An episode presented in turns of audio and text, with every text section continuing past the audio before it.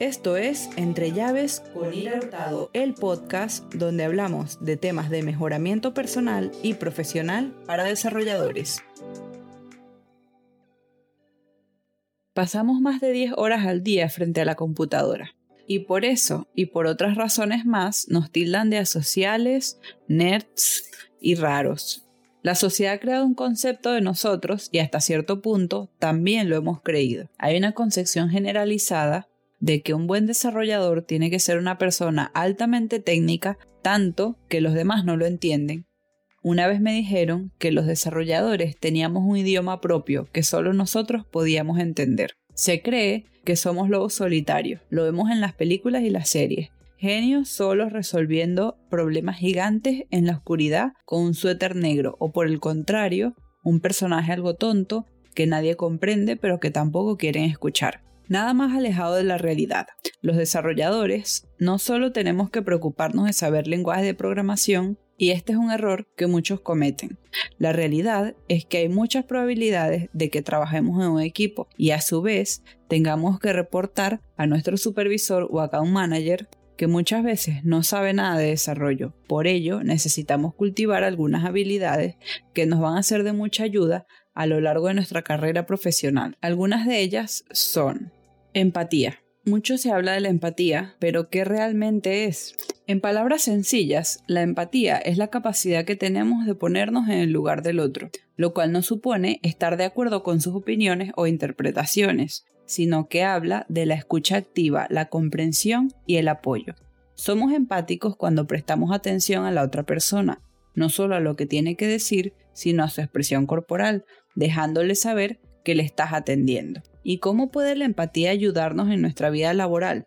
Ser empáticos con tus compañeros de trabajo te permite entender los problemas que están teniendo, lo que ayudará a solucionar problemas en el equipo de forma más rápida. Además, cuando sabemos que estamos en un espacio donde podemos ser escuchados, es más fácil para nosotros dar nuestras opiniones y colaborar con nuevas ideas para el equipo, lo que a la larga mejorará el ambiente laboral para todos. Como desarrolladores, no solamente tenemos que tener empatía con nuestros compañeros de trabajo, sino con los usuarios que utilizarán nuestros sistemas, productos o sitios web.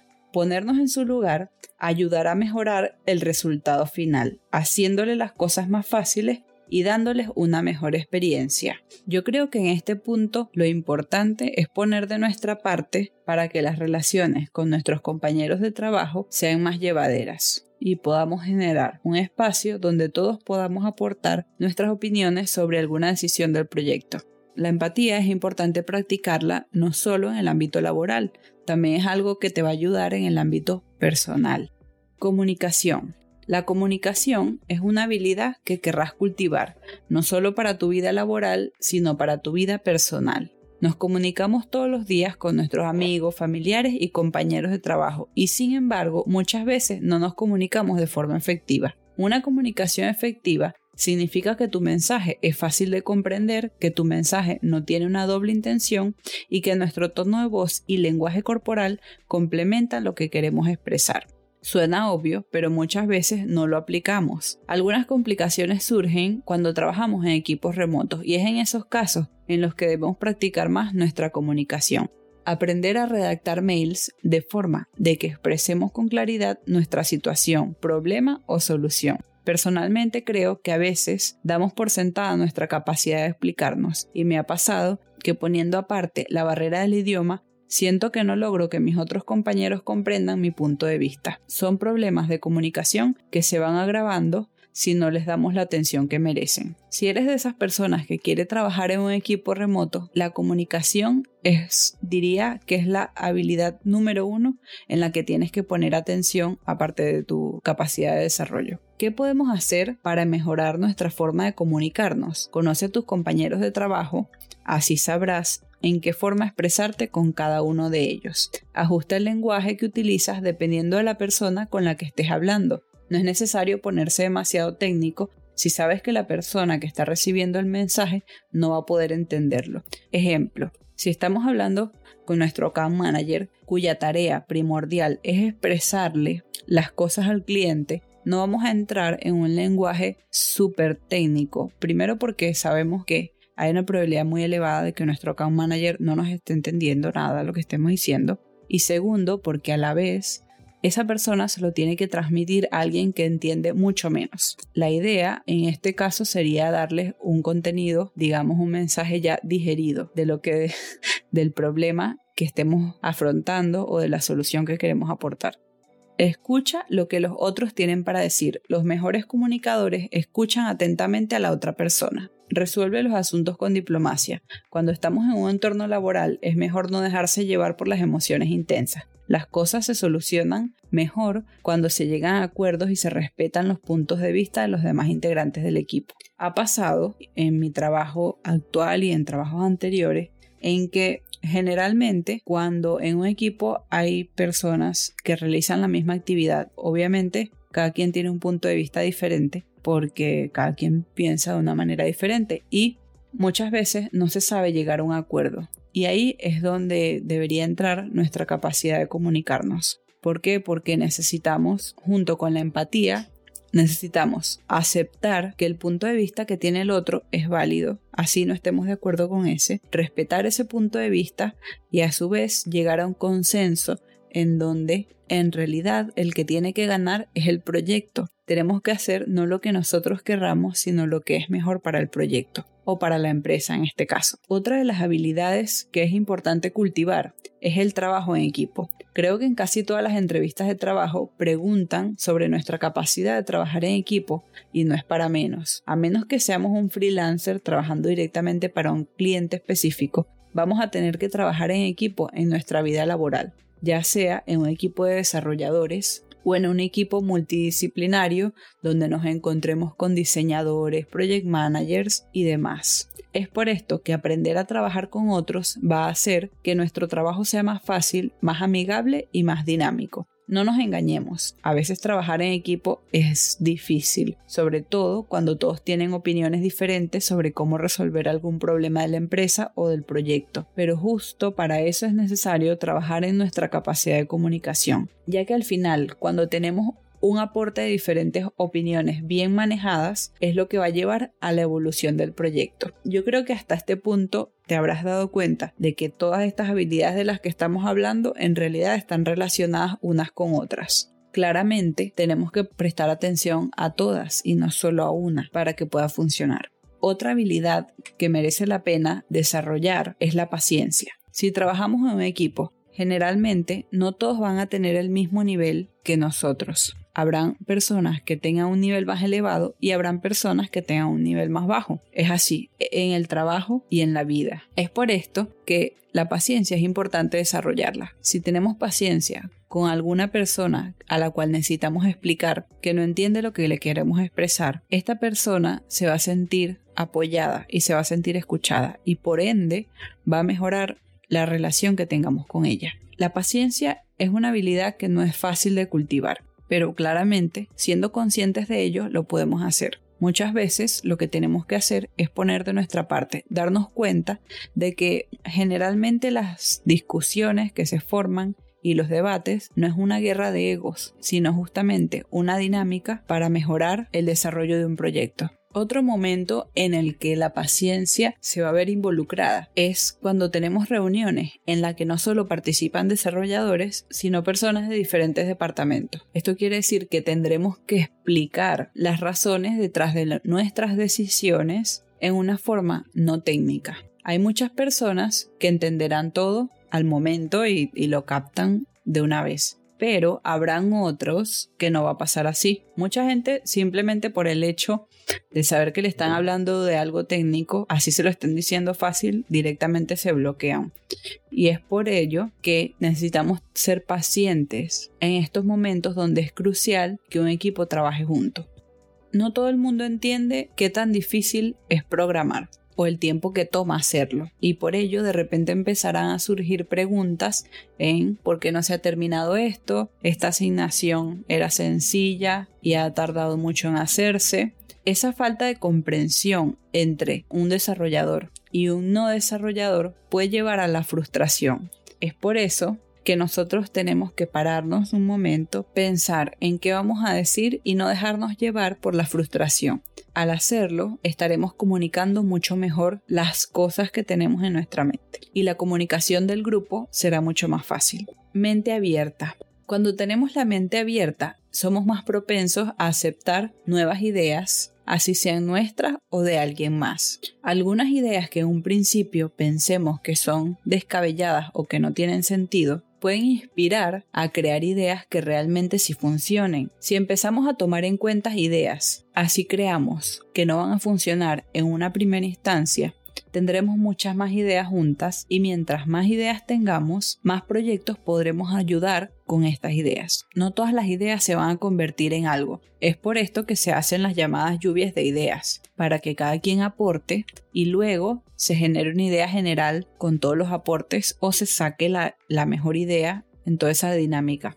Pero cuando hacemos algo así y no tenemos la mente abierta, la realidad es que nos vamos a pegar a lo que creemos, que es correcto y listo. En vez de aceptar que alguna persona va a tener una idea que también va a estar buena y que podremos usar. De repente no en su totalidad, pero sí parcialmente. Algo también para tener en cuenta es tener la mente abierta para aceptar que todo el mundo tiene ideas, incluso las personas que no son los desarrolladores del equipo. Por ejemplo, los clientes que aunque a veces dan ideas descabelladas, podrían aportar algo de valor que nos podría servir. Al final, los clientes son los que usan el producto y por ende alguna razón puede llegar a tener. Sé que a veces algunos clientes vienen con ideas que no van a, beneficiar al proyecto, pero si nos presentan alguna idea quiere decir que están teniendo algún problema con alguna parte de nuestro desarrollo o de nuestro producto y por ello es interesante que les prestemos atención. Solución de problemas. Como ya sabemos, los desarrolladores somos solucionadores de problemas y en algún momento de nuestra carrera vamos a tener que solucionar algún problema. ¿Por qué digo en algún momento?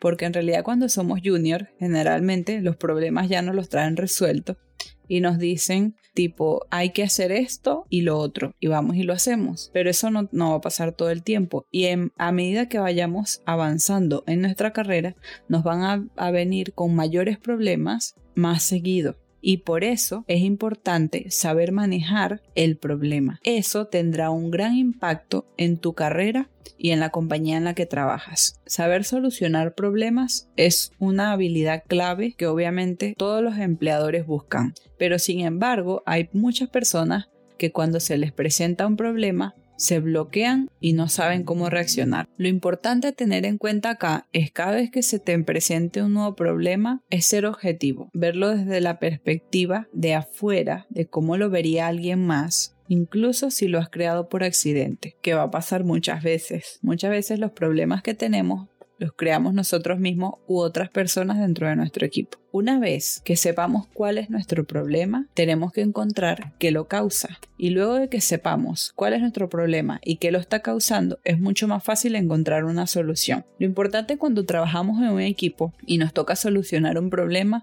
es no es culpar al otro sobre el problema que está generando, sino encontrar una manera de, de, arreglarlo, ya sea en conjunto o individualmente. A veces ayuda a hablar con personas que no estén trabajando directamente contigo o que no estén haciendo la misma actividad que tú, porque te pueden aportar una perspectiva diferente sobre el problema que te estás enfrentando. Otra habilidad importante es la responsabilidad. La responsabilidad que tenemos al asumir nuestros errores y al entregar las tareas que prometamos que vamos a entregar en cierto día. Si sabemos que nuestro equipo está dependiendo de nosotros para alguna tarea, lo importante sería entregarlo en el tiempo en que prometimos o por lo menos decir cuando no lo podamos entregar. Es mejor comunicarlo antes que esperar a que ellos pregunten qué pasó con lo que te pedimos y no lo tengas listo. Es mejor ir y decirles antes, mira, no lo voy a tener listo porque surgió X y Y. Además, hacernos cargo de nuestros errores es difícil, pero va a ayudar a que luego los problemas que hemos generado con nuestros errores se puedan solucionar más rápido. Al saber que cometimos un error, tenemos una oportunidad de analizar lo que pasó, por qué, qué fue lo que hicimos mal y luego usar esos datos para solucionar el problema y además en el proceso podríamos enseñarle a nuestros colegas cómo no caer en ese mismo problema. Tener responsabilidad es una de las habilidades que hay que trabajar para la vida también. Cuando, cuando somos responsables, las personas saben que pueden confiar en nosotros y eso también es importante en nuestro ámbito laboral, ya que si nuestro jefe supervisor considera que puede confiar en nosotros, llevar a una mejor relación laboral. Y por último, pero no menos importante, tenemos la creatividad. La creatividad es un punto que está muy relacionado con tener la mente abierta. Cuando tenemos la mente abierta, empiezan a surgir ideas que de repente no estaban ahí y no habíamos ni siquiera tomado en cuenta porque no pensábamos que podrían aportar a nuestra solución, pero que sí lo hacen. Las mejores ideas y soluciones generalmente vienen cuando vemos las cosas desde otras perspectivas. Saber poner las cosas en perspectiva y verlas desde otro ángulo es lo que separa a la gente creativa de la gente no creativa. Generalmente se cree que las personas creativas son los diseñadores, los, artistas, los escritores, pero en realidad la creatividad puede estar en cualquier carrera y en cualquier aspecto de nuestra vida.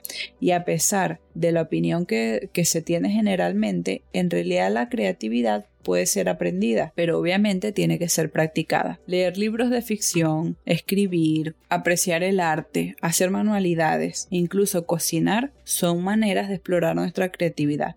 A pesar de que creamos que no tiene nada que ver con nuestro trabajo, esto nos va a ejercitar el músculo de la creatividad. Mientras más explores la creatividad, más fácil será encontrarlo en otros lugares como en el área laboral. ¿Por qué? Porque la creatividad nos ayuda a buscarle una manera, como decir, una vuelta de rosca para poder solucionar los problemas que se nos presenten. ¿Por qué no lo intentas? De repente dibujar o no sé, algo que te guste y que sea una actividad creativa y verás cómo funciona. Bueno, estas ocho habilidades que te presenté hoy son solo el comienzo para mejorar tu experiencia laboral y la percepción que otros tienen de ti dentro de un trabajo en equipo. Por supuesto hay muchas más y dependiendo del tipo de trabajo que vayas a realizar, habrán unas que se intercambien con otras. Pero me parece, a modo personal, que estas ocho habilidades son como los pilares para mejorar nuestro desempeño como desarrolladores. Son habilidades que te van a ayudar tanto en el trabajo como en la vida. Más adelante estaremos viendo cada una de estas habilidades de forma individual para poder entrar un poco más en profundidad en capítulos diferentes. Pero lo importante es empezar a ponerlas en práctica